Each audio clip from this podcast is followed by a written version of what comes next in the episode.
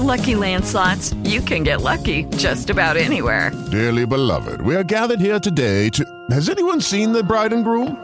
Sorry, sorry, we're here. We were getting lucky in the limo and we lost track of time. No, Lucky Land Casino, with cash prizes that add up quicker than a guest registry. In that case, I pronounce you lucky. Play for free at LuckyLandSlots.com. Daily bonuses are waiting. No purchase necessary. Void where prohibited by law. 18 plus. Terms and conditions apply. See website for details.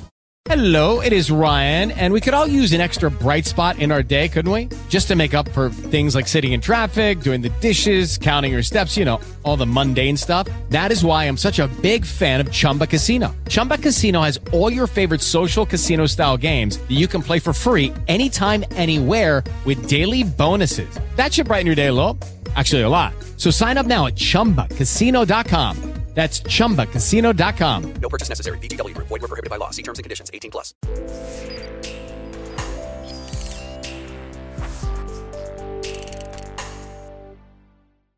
Olá, bem-vindo a mais um programa Ponto a Ponto. Hoje, eu e o professor de Direito da USP, Pier Paolo Bottini, temos a honra de receber o cientista político Antônio Lavareda, um dos maiores, se não maior, especialista em pesquisas eleitorais de opinião pública do Brasil. É uma honra ter você aqui com a gente de novo, Lavareda, para É um prazer. responder, É um prazer estar com você, Mônica, e com o Pierre.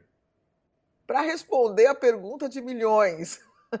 Vai ter segundo turno ou não vai ter segundo turno, Lavareda? Pelas pesquisas, você fez aí a quarta rodada da pesquisa IPESP Abrapel, eh, e outras pesquisas estão mostrando ali 50%, 52% de votos válidos para o Lula. Isso é, é suficiente para garantir que ele vença eh, já no domingo? Olha, Mônica, é, essa distância estreita em relação à possibilidade de, da eleição ser resolvida já no primeiro turno, eu estou dizendo em relação a isso específico, porque a distância de Lula sobre Bolsonaro ultrapassa 10 pontos na maioria das pesquisas, inclusive no termômetro Abrapel realizado pelo IPESP, que você mencionou, essa distância ainda é muito reduzida e de sorte que não é possível ainda, no meu entendimento, assegurar essa, essa, essa, esse fato do, do, da eleição ser resolvida agora já no próximo domingo. Ocorre que nós vamos ter ainda um debate, que vai ser muito importante, esse debate da Globo, que vai ser é, realizado amanhã, e temos ainda que estar atentos para o índice de abstenção. Nós sabemos que uma maior abstenção vai prejudicar esse intento da campanha do ex-presidente, ao passo que, se a abstenção for menor, né, e significativamente menor, ajudará muito o ex-presidente por conta da sua concentração de votos na base da pirâmide social, onde ele leva uma dianteira, onde ele tem uma dianteira ainda maior sobre Bolsonaro, né? e o comparecimento de jovens que se alistaram em grande quantidade nesse ano e que também é um contingente que reserva ao ex-presidente uma maioria mais, mais é, impressiva. Professor Lavareda, eu queria justamente pegar esse último ponto, agradecer também mais uma vez aqui nesse bate-papo, e pegar esse ponto sobre a importância que você mencionou desse, desse último debate e contrapor um pouco com as eleições anteriores, aonde, principalmente a eleição de 2018, aonde a, a, a importância dos debates aparentemente ela foi menor e das redes sociais foi muito maior. A gente pode dizer que nessa eleição houve uma inversão disso e os debates voltaram a ser algo importante, algo relevante, e as redes sociais, ou a importância das redes sociais, não que tenha diminuído, mas ela, ela não tem, em relação aos outros meios, é, talvez não tenha a mesma dimensão, a mesma importância. O que, que aconteceu com as redes sociais nessa, nessa eleição? Olha, Pia, são duas questões que você coloca. Uma debate sobre debate e outra sobre as redes sociais. Se você me permite, eu vou separar as duas e começar sobre o debate.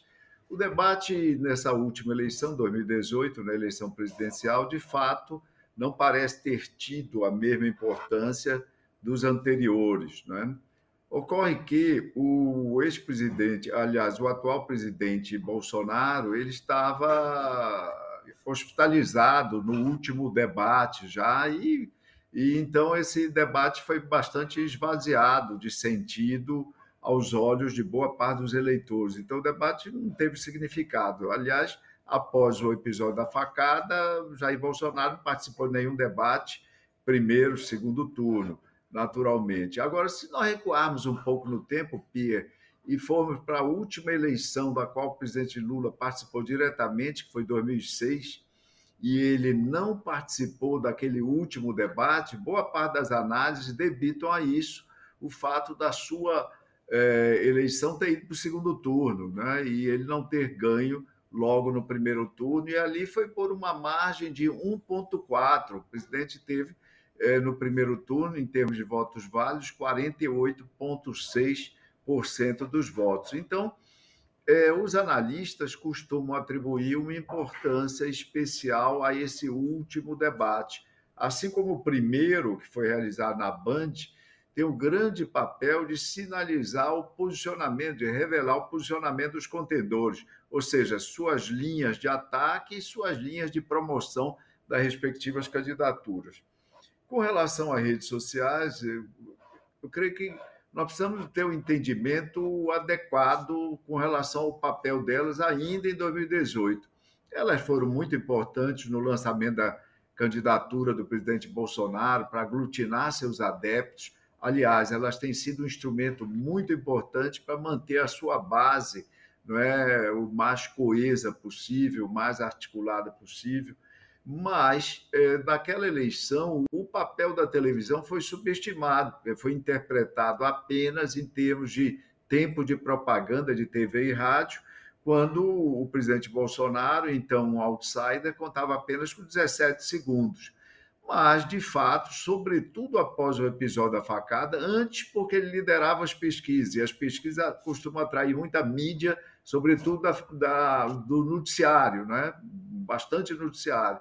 E depois, com o episódio da facada, cada boletim médico, com todas as equipes de televisão e de rádio à porta ah, do hospital, eram praticamente comerciais de campanha, porque resgatavam o episódio, geravam é, comiseração, geravam uh, o sentimento da sociedade e terminava e terminou que o ex-presidente contou, se você agregar, Pierre, tempo de propaganda e tempo do noticiário, ele contou com mais tempo do que todos os, os outros candidatos reunidos.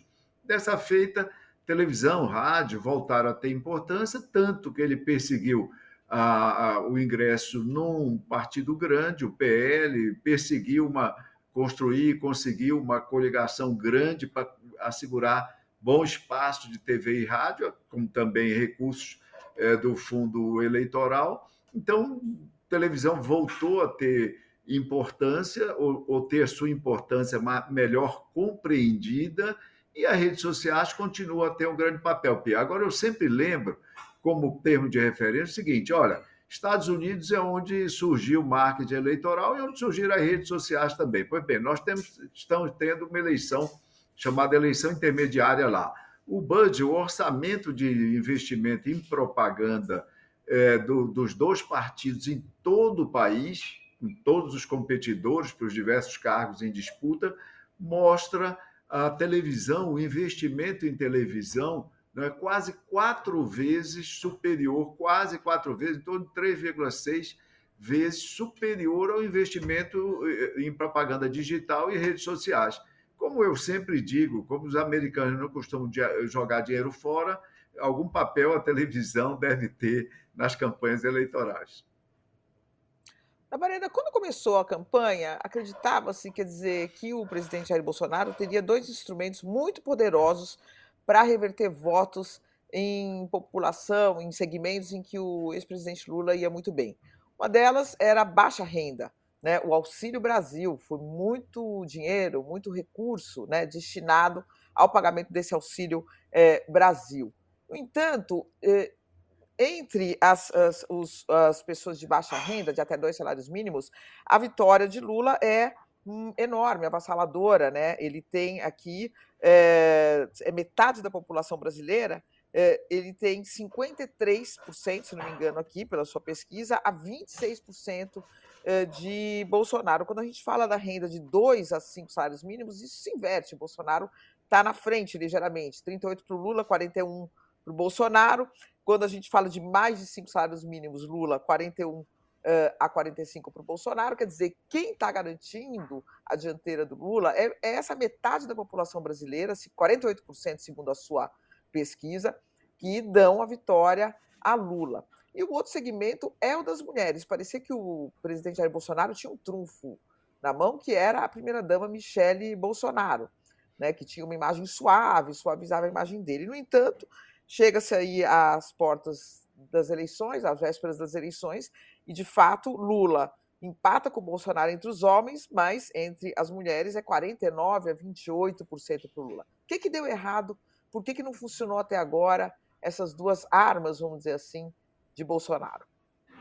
É, vamos começar da, da questão feminina, Mônica. É, nós devemos recordar que Bolsonaro, em 2022, ele, de certa forma, continua uma rejeição, ele continua uma linha de rejeição elevada entre as mulheres que vinha desde a eleição de 2018.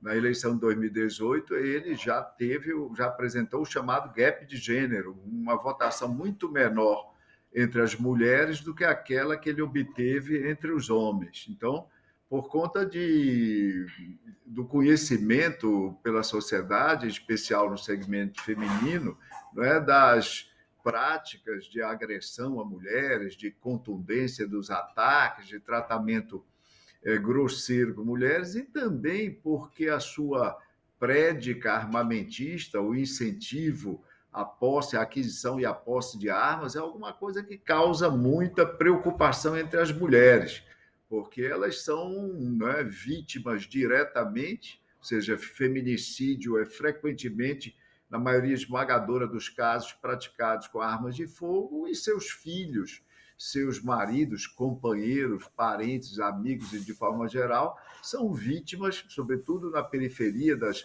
grandes cidades, na, na, nas moradias mais pobres, nos bairros mais, e distritos mais pobres, é, esses casos ocorrem todos com, tendo como instrumento armas de fogo.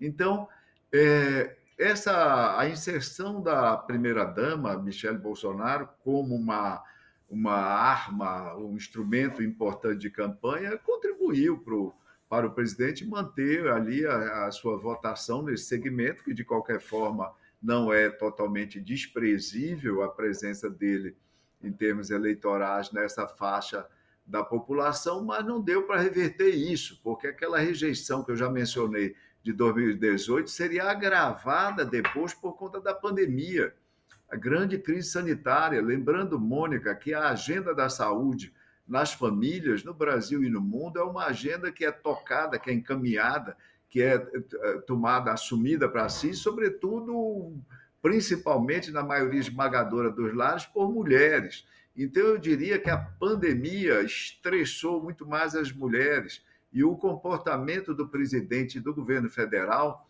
né, obviamente, veio a reforçar, despertar mais repulsa nesse segmento e, como tal, acentuando o nível de rejeição.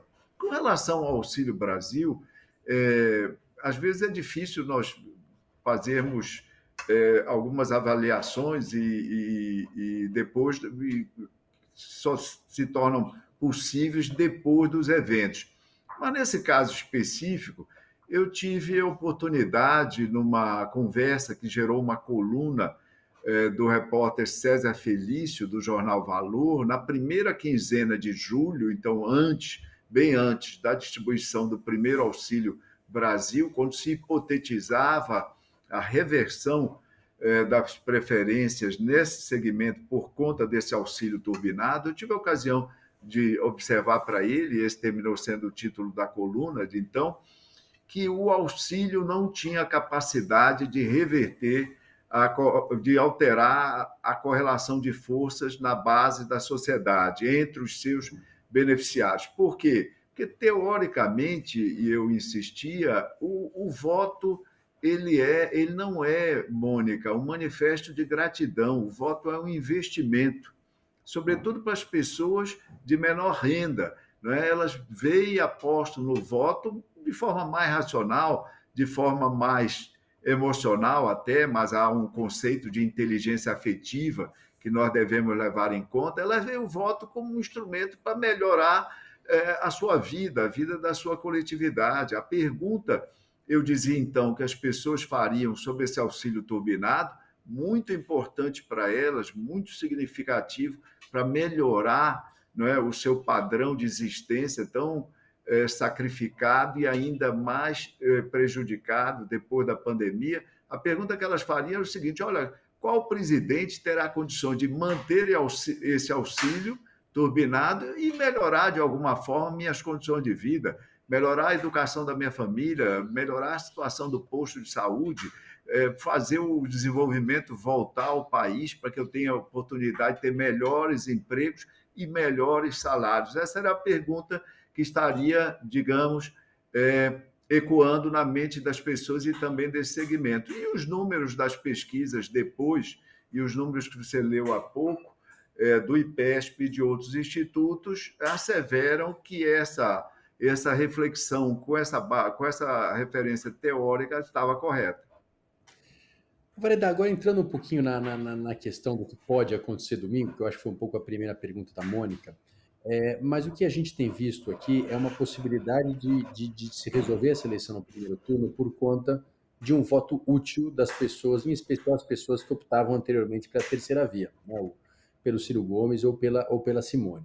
E aí, com a tua experiência, inclusive de eleições anteriores, é, essa questão do voto útil, como ela vai ser importante, essa campanha do voto útil que tem sido feita, em especial pela campanha do PT, ela tem a possibilidade de surtir o efeito? Como é que isso está sendo lido nas pesquisas? Enfim, queria que você falasse um pouco desse fenômeno do voto útil e a gente sabe que ele tem, claro, capacidade de impactar nas eleições, mas há essa possibilidade real? O que, que tem acontecido com esse voto útil?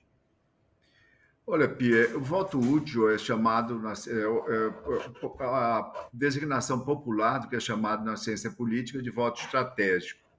Né? Ou seja, um contingente de eleitores, que nunca é muito grande, mas é importante, significativo, que às vésperas da eleição, das eleições, seja alguns dias antes, alguns fazem isso até semanas antes, outros é mais frequente na semana final, alguns, entre esses, alguns deixam para o dia da eleição, depois das últimas pesquisas, etc., eles optam por é, modificar sua intenção de voto, suas atitudes e escolher um comportamento diferente, votando em um candidato que, em geral, é, venha a ser um obstáculo para aquele outro candidato ou partido que eles mais rejeitam. E no Brasil, agora, adicionalmente, nessa eleição, essa mesma pesquisa IPESP que a Mônica é, referiu, 70% dos eleitores querem, né, estão ansiando para que a eleição é, já se resolva no primeiro turno, por uma série de fatores, inclusive por esse clima de violência instaurado não é, de forma inédita nessa eleição, especialmente nessa eleição aí no, no Brasil. Então, é provável, é possível que eleitores de Ciro e Simone Tebet, que pretendem ou que imaginam votar no Lula no segundo turno, antecipem sua escolha para pôr fim a essa disputa. Né? Isso é possível, assim como haveria também, teoricamente, a possibilidade de um contingente que é menor entre eleitores de Ciro e também menor entre eleitores de Simone Tebet anteciparem votar, é, votando em Jair Bolsonaro.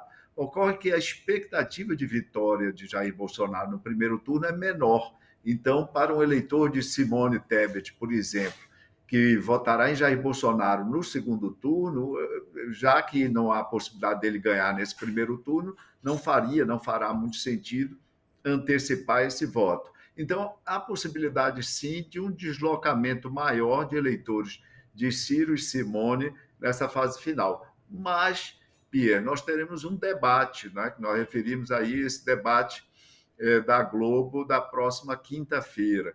Então, é, por conta desse debate, né, o desempenho eventual de uma Simone Tebet, ela no debate da Band lá atrás, no debate da CNN, ela se ouve muito bem, etc., ela pode ter o que eu já chamei um repique de preferência em função do debate e isso fazer com que diminua um pouco a subtração de votos, eh, de intenções de voto dela. Né? No caso do Ciro, isso talvez seja mais possível, porque o Ciro está vindo numa linha declinante.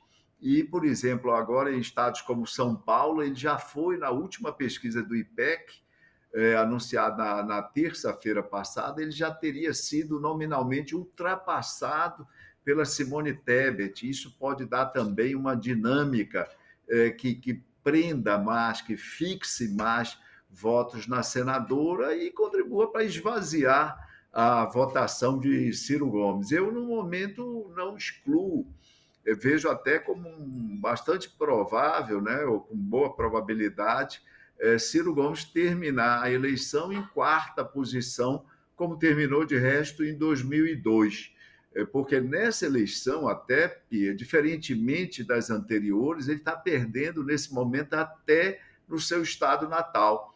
Nas três outras, ele é, é, ganhou no Ceará. No Ceará, ele sempre ocupou a primeira posição. Dessa vez, não. Ele está a uma distância considerável do ex-presidente Lula no, no, no, Ceará, onde ele faz. Ele, ele, nasceu em São Paulo, na verdade, mas o, uh, ele foi criado no Ceará e faz política, fez política até hoje a partir do Ceará. Lavareda, agora menos pesquisa e mais ciência política mesmo. A gente tem no Brasil, a gente tinha no Brasil, a gente tem há muitas décadas no Brasil, um líder de massas que é Lula. E agora a gente tem dois, inegavelmente, duas lideranças de massa, que é a segunda liderança, que é Jair Bolsonaro, né, que leva de fato milhões às ruas, que mobiliza seus eleitores, que conseguiu ser eleito em 2018 sem ter praticamente um partido político e mantém o seu carisma e, seus, e um percentual muito grande de seguidores muito fiéis, né? Eh, então eu queria eh, saber o seguinte: vamos imaginar pós-eleições, vamos imaginar que as eleições terminem no domingo ou que Lula vença no segundo turno, sem governo, sem máquina. O que acontece com a liderança de Jair Bolsonaro? Ele será, seguirá sendo a liderança da direita no Brasil de forma incontestável ou sem máquinas de governo? Uma nova liderança um, um pode surgir? novos nomes podem surgir e a direita pode se reorganizar em torno de outros nomes e outras estruturas? Olha, Mônica, essa é uma ótima questão. Ou seja, quem liderará política eleitoralmente a direita brasileira nos próximos anos?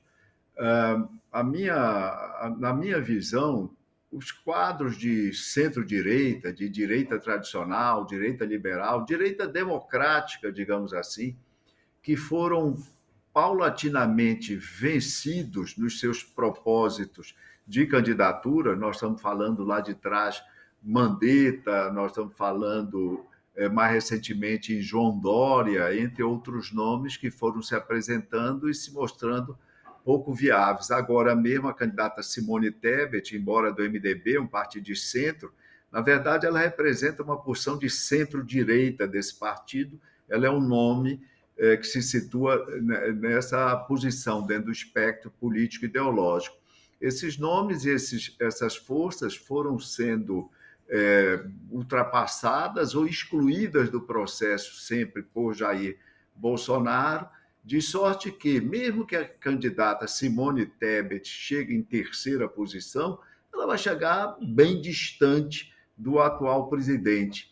E dada a dinâmica do sistema partidário brasileiro, partidário eleitoral, Mônica, e aí a raiz é uma outra questão para discutirmos no outro momento, o papel desse voto proporcional de lista aberta, que individualiza a política, a representação política, faz com que apenas os indivíduos concentrem os links, basicamente, a ligação com o eleitorado, não há partido, o Brasil não tem partido, os nossos partidos são hidropônicos, praticamente, além do, do PT e agora do, do PL, que já conseguiu um registro de preferência em torno de sete pontos percentuais, e últimas pesquisas feitas, eu acho, do IPEC, do Datafolha, não recordo agora, então não há partidos, é uma, é uma situação complicada, só indivíduos têm, de fato, de fato, ligação é, com a sociedade. E é, será muito difícil que daqui a seis meses, quando se fizer uma pesquisa eleitoral é, com relação a 2026, será muito difícil que qualquer outro nome da direita tenha um desempenho aproximado do de Jair Bolsonaro, mesmo o presidente sendo derrotado nesse ano, como as pesquisas indicam que é a maior probabilidade.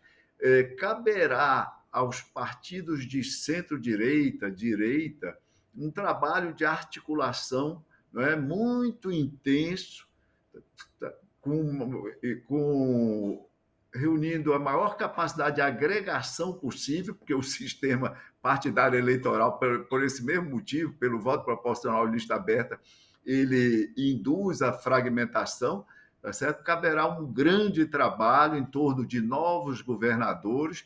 Você preste atenção, Mônica, a direita vai crescer em termos de, de número de governadores e vai ter um desempenho no Congresso muito parecido com o que teve nas últimas eleições municipais, quando foi francamente predominante, crescendo. A direita no Brasil, em termos político-eleitorais, vem crescendo desde 2012. Como eu já tive a oportunidade de dizer e descrever, a direita, o Brasil não dobrou a direita em 2018, o Brasil dobrou a direita desde 2012, quando ela cresce regularmente. E agora no parlamento vai crescer. Nos governos estaduais, isso já é expressivo haverá menos governos de esquerda e mais governos estaduais de direita. Esse é o país que o Lula herdará, um país politicamente, ideologicamente mais à direita do que ele recebeu em 2003, do que ele do que aquele, parti, aquele país onde ele eh, predominou na eleição presidencial de 2002. Então, eu, eu acredito duas coisas, só para sintetizar essas forças políticas liberais de direita, da direita tradicional, da direita democrática, vão ter que empreender um, um, um esforço hercúleo para conseguir ultrapassar e vencer e derrotar no seu campo a hegemonia bolsonarista nos próximos anos.